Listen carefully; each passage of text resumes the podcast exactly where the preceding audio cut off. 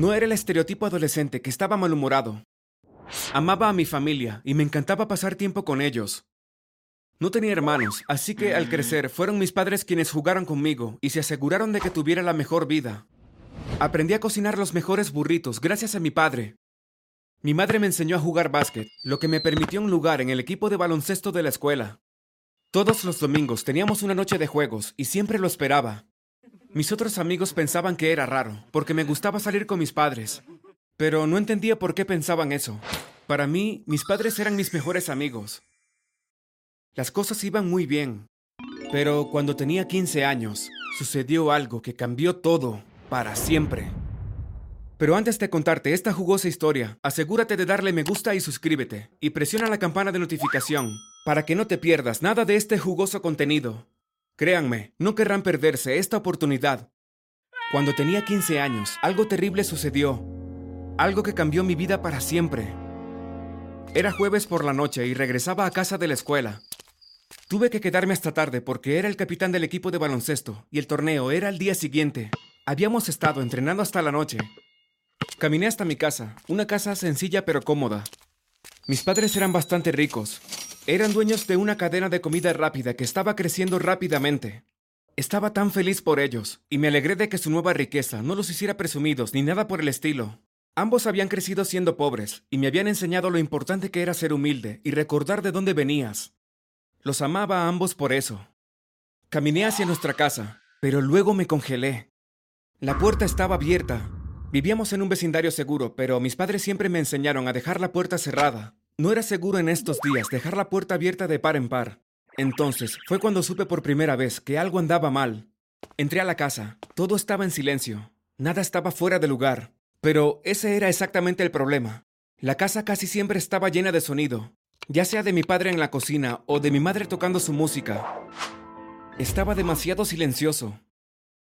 Busqué por toda la casa, tratando de guardar silencio en caso de que hubiera un ladrón, pero estaba completamente vacía, y no habían señales de allanamiento aparte de la puerta principal, y ni un solo rastro de mis padres.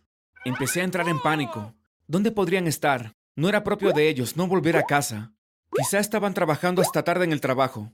Alejé ese pensamiento, no, me lo habrían dicho. Revisé mi teléfono, pero no había llamadas perdidas. Decidí que tenía que llamar a la policía. Mientras esperaba a que llegara la policía, pensé que debería mirar arriba. Las habitaciones estaban silenciosas como siempre, pero noté que la puerta del ático estaba entreabierta. Respiré hondo, subí la escalera y miré hacia el ático. Nadie estaba allí. Pero en el medio de la habitación, erguido como si me estuviera esperando, había un enorme maletín. Tuve curiosidad, así que subí y me metí en el ático. Cogí el maletín y luego lo abrí. Me quedé boquiabierto. Dentro del maletín había muchísimo dinero. Hice un conteo rápido y me di cuenta de que debía haber alrededor de un millón de dólares ahí. Grité en estado de shock y dejé caer todo el maletín. Mientras tropezaba, una nota se deslizó por el suelo. Me agaché para leerla y mi corazón se aceleró aún más. Era una nota dirigida para mí. Esto era lo que decía. Querido Max, lamentamos tener que dejarte así, pero tenemos que irnos por tu propia seguridad. Te hemos dejado un millón de dólares. Por favor, manténlo a salvo, no dejes que nadie se entere. Con mucho cariño, mamá y papá. Tuve que sentarme del susto. No podía creer lo que acababa de pasar en tan poco tiempo. Mis padres habían desaparecido y me dejaron un millón de dólares en efectivo. Pero, ¿por qué? ¿A dónde fueron? ¿Por qué tuvieron que irse? No tiene sentido y de dónde habían sacado el millón de dólares. Yo sabía que eran ricos, pero no tanto. Esto era una locura. Pronto escuché el sonido de las sirenas de la policía afuera. Bajé las escaleras para encontrarme con ellos y explicarles todo lo que había pasado. Hicieron todas las preguntas habituales. Si mis padres tenían enemigos, cuándo los vi por última vez y cuáles eran sus trabajos. Pero no vi cómo esto ayudaría. Tenían que ir a buscarlos ahora. Y si estuvieran en peligro, pero la policía no me escuchó. Probablemente pensaron que era un adolescente tonto. Me molestó que no podían ver que yo podía ayudarlos. Pero decidí ignorarlo. No era su culpa que mis padres hubieran desaparecido. Era de mis padres. Pero ¿por qué? Eso era lo que más me confundía. ¿Por qué se irían? ¿Y por qué no me llevarían con ellos? Mientras tanto, tuve que mudarme con mi tía. Pero odiaba vivir con ella. Era siempre tan quisquillosa y me comparaba con mis primos, diciendo que yo era tan vago y sin talento. Era miserable vivir con ella. Llamé de nuevo a la comisaría para ver si tenían pistas, pero me dijeron que no. Estaba tan frustrado. Necesitaba encontrar a mis padres. Decidí hacer mi propia investigación. Esto era lo que sabía con certeza. Mis padres no debían estar secuestrados y me dejaron el millón de dólares. Hasta ahora ni siquiera lo había tocado, ni siquiera sabía qué hacer con él. También había cumplido su palabra y nunca se lo conté a la policía. Empecé a investigar la casa en busca de pistas. Quizás me habían dejado otra nota, pero no encontré nada. Busqué en el jardín, una huella, tal vez, o alguna marca de neumáticos, pero todavía no encontraba nada. Todo parecía conducir a un callejón sin salida. No había esperanzas. Pero entonces sucedió algo que lo cambió todo. Estaba en casa con mi tía revisando mi correo electrónico cuando recibí un nuevo mensaje. Fue enviado por un usuario llamado anonymous1233fake.com. Esto era realmente extraño. Abrí el correo electrónico y encontré un video. Cuando lo abrí, lo que vi hizo que mi corazón dejara de latir.